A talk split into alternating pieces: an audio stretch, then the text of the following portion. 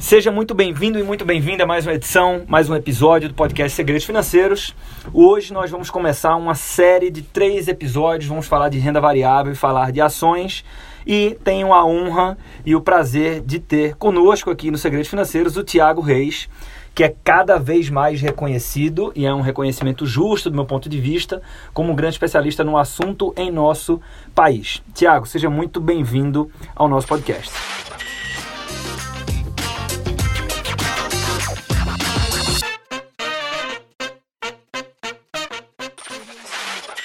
Muito obrigado, Arthur, pelo convite. É sempre um prazer estar conversando com você e pela primeira vez aqui no seu podcast. É um prazer enorme. Vamos ver se a gente faz isso mais outras vezes. Já temos mais dois programados aí para os próximos dias e quem sabe mais no futuro. Então, Tiagão, vamos falar de ações, né? O público da Empreender Dinheiro ah, consome muito conteúdo de gestão de crédito, de educação financeira comportamental e a gente vai desde a parte comportamental até o entendimento mais profundo dos vieses comportamentais que replicam no comportamento do investidor e a gente fala também de investimentos, você sabe disso.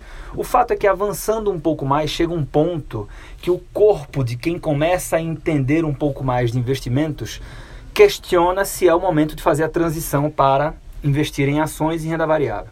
Eu lembro que eu, certo dia desses, respondi uma pergunta lá pelo Instagram e alguém me perguntou assim: Arthur, qual a importância dos dividendos? Minha resposta foi exatamente o seguinte: patrimônio sem renda é irrelevante. E aí você comentou lá com o coração.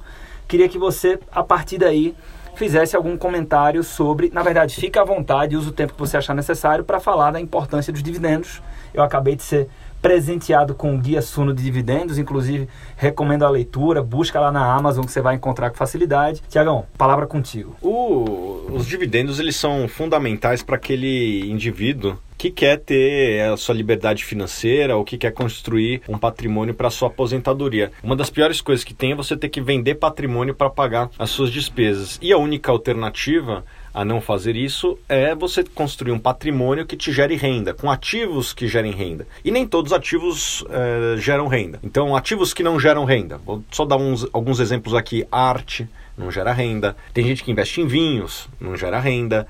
É, moedas digitais, o ouro, o, a, a prata, tudo isso não gera renda. Não vou dizer que é necessariamente um mau investimento. Quem ganhou um quadro do Picasso quando ele não era conhecido, certamente foi um ótimo retorno é, sobre, sobre capital investido. Né? É, por outro lado, não é algo que gere renda. Então, se você ganhou um, quadro do Picasso que não valia nada e hoje vale alguns milhões de dólares, como é que você vive com esses alguns milhões de dólares? É um patrimônio que você tem, mas que não gera uma renda para você. Então, se você quiser é, transformar é, isso em, em, em dinheiro para pagar suas despesas, você vai ter que vender.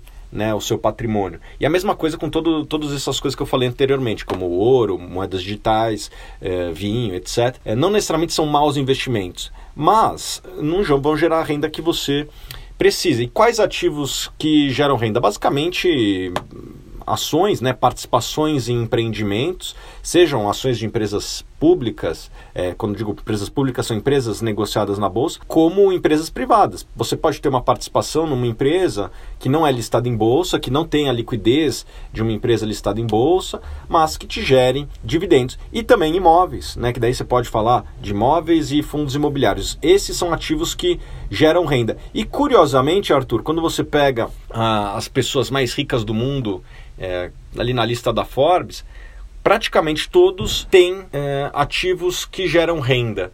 Daí alguém pode falar, ah, Thiago, nem toda empresa é, gera renda. Olha aí o Google, o Facebook, valem bilhões e não pagam um centavo de dividendo. Eu concordo que elas não pagam dividendos, mas não pagam por uma decisão própria da empresa. empresa essas empresas já geram o caixa que poderia ser utilizado como dividendos. Apenas como exemplo, o Google tem mais de 100 bilhões de dólares em caixa e esses 100 bilhões de dólares foram quase todos é, acumulados após ela, o, o Google vir é, a mercado no seu IPO lá em 2004. Né? Então, é, onde que eu quero chegar?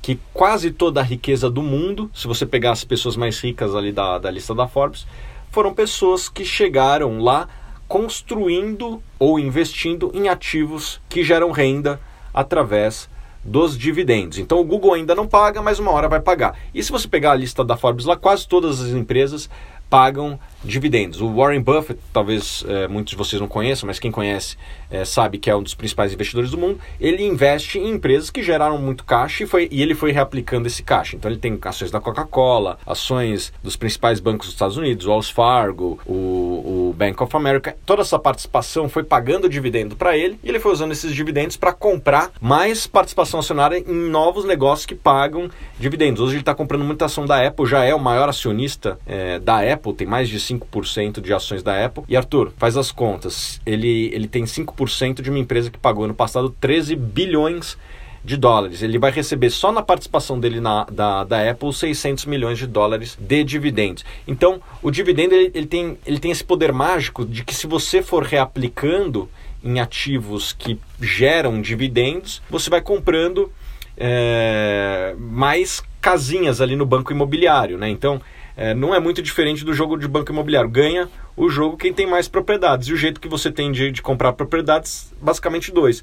Você pegando economia do seu mês e comprando mais ações, ou pegando o dinheiro que você recebe de dividendo dessas ações que você comprou e comprando mais ações e fazendo com que é, essa bola de neve gire. Né? Se você for ver, quase todos os, os mais ricos do mundo, eles têm, de certa forma, é, essa, essa, essa é a formação do patrimônio deles. Eles criaram empresas que geram dividendos ou foram investidores em empresas que geram bastante caixa. Maravilha. Bem, primeiro ponto extremamente didático.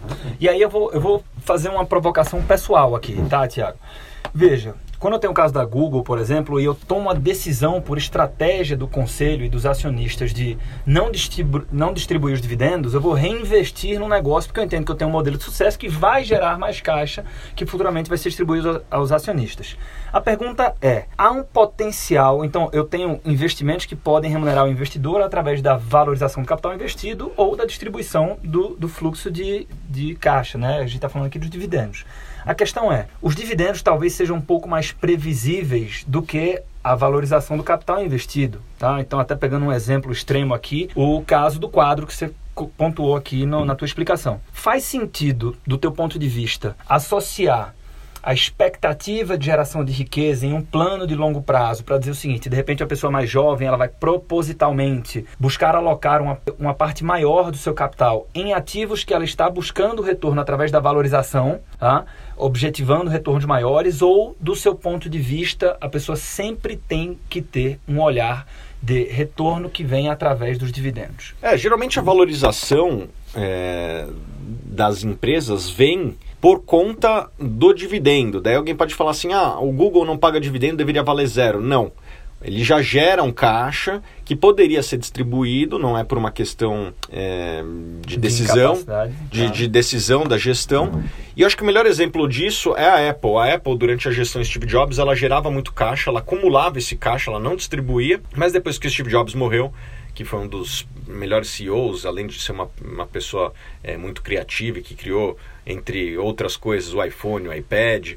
É, que aconteceu? A Apple passou a, a, pagar dividendos e obviamente o mercado não é burro ou pelo menos não é tão burro e já precificava isso. A Apple ela ficou durante 20 anos sem pagar dividendos e quando pagou se tornou a maior pagadora de dividendos da história da humanidade, né? Ou seja, é, o, o, e a empresa, obviamente, também se tornou a empresa de maior valor de mercado do mundo. Ou seja, o, o, valor de mercado é muito proporcional à geração de caixa, que muitas vezes não é necessariamente a geração de dividendos. Mas a longo prazo, uma forte geração de caixa vai também representar uma, uma forte geração de dividendos, senão a empresa vai simplesmente ficar acumulando, acumulando capital, e uma hora até os acionistas falam, pô, é muito, é muito caixa, né? A Apple é, quando acumulou por volta de 100, cento e poucos bilhões de dólares, os acionistas começaram a pressionar a empresa, falaram, a gente gosta da gestão, mas mandem para cá o, o, o, dinheiro que vocês geram. E, de certa forma, a, a gestão da Apple teve que é, chegar num acordo com os principais acionistas para retornar aquele capital. E acho que essa é a tendência de tudo, né? Então,